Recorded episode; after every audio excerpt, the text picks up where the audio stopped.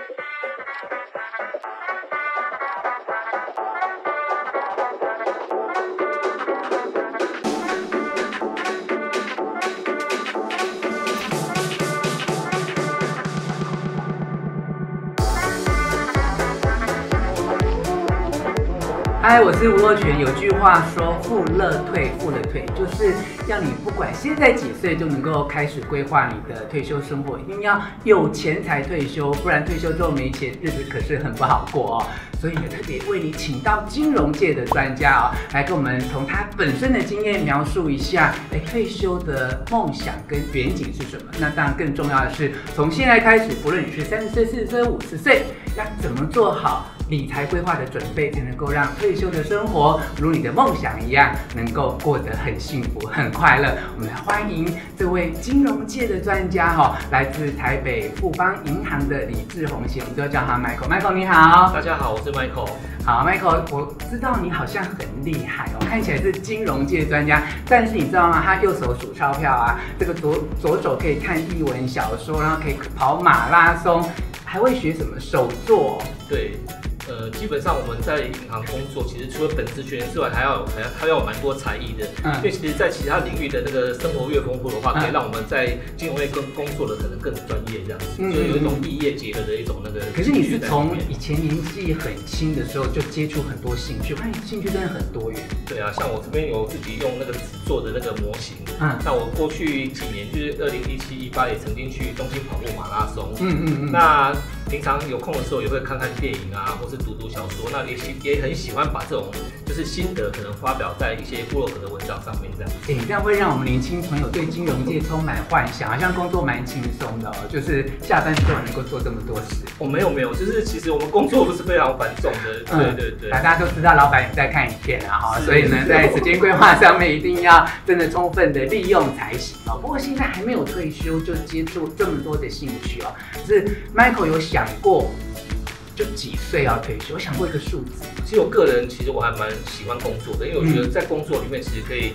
认识不同的人，然后或是知道别别人在想什么。那种工作上其实可以得到蛮多 成就感的。所以，如果可以的话，我当然希望能够越晚退休越好。嗯，因为其实这有很多乐趣在工作里面。嗯，对。在你们金融界这些专家，就你看到的，就平均退休年龄大概会多少？以前的，以前我的那些金融的那些长辈们，可能都退休，可能都做到大概六十几岁。嗯，那现在看到的趋势是，很多人大概在在将近还不到六十岁就已经申请提前退休了。嗯，对，可能是因为压力，可能是因为想过自己的人生这样子。嗯嗯。那所以我自己在想说，当然我刚刚其实前面有提到说，我当然希望能够工作的越晚越好，但是我比较想说，理想的退休的生活也许是在六十岁之前。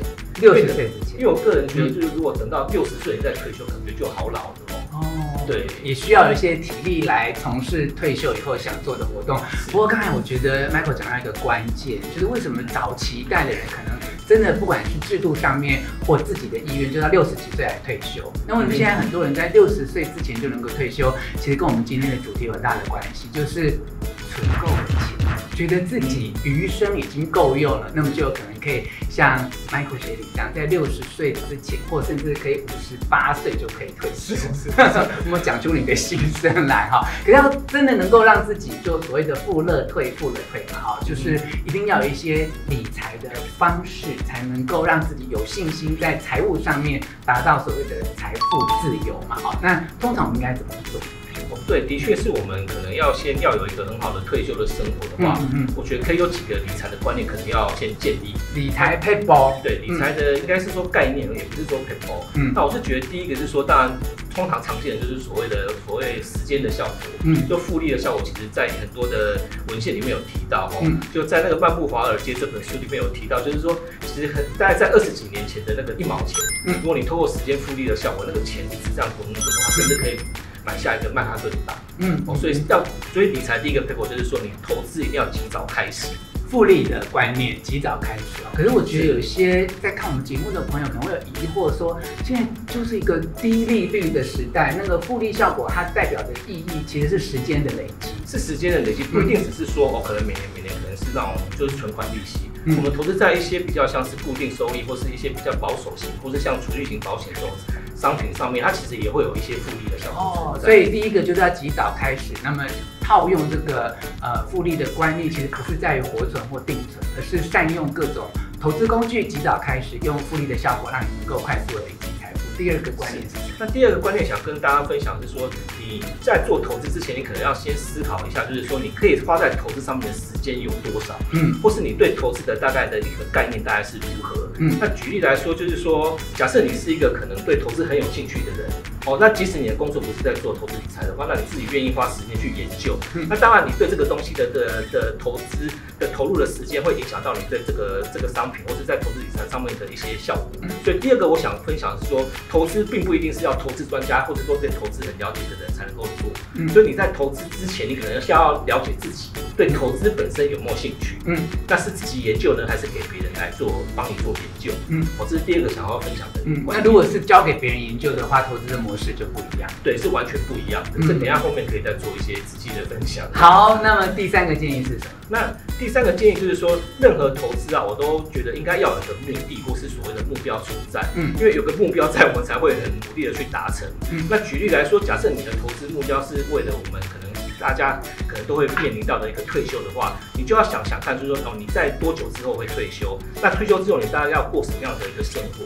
那这样目标明确了之后，那你那你做出来的一些理财规划会比较务实一点点。嗯，那投资也是。嗯，哦，如果你想要做一个很过一个很好的退休生活，或是我想要过一个很不错的生活的话，那退休的规划其实是完全不同的。那策略也。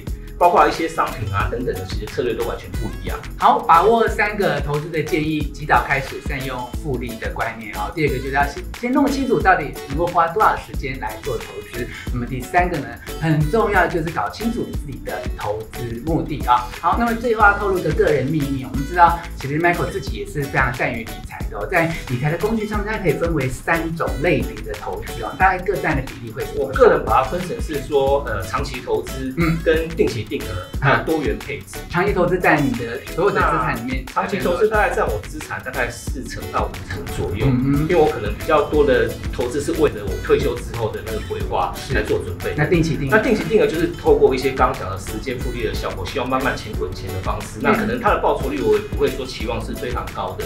哦，那就就就是一个可以比定很高一点点的话，大概是大概是三成到四成左右。嗯。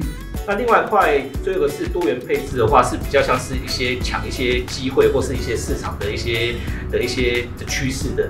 那这个部分可能就是希望能够做一点积极的操作。那因为我个人是比较保守的客户，嗯，所以说我这个部分的比例会比较低一点点，大概占两成左右。好，以上呢是 Michael 提供他个人的理财的比配置，你可以想一想，参考这些投资的观念，帮助你自己在退休之前就达到财富自由。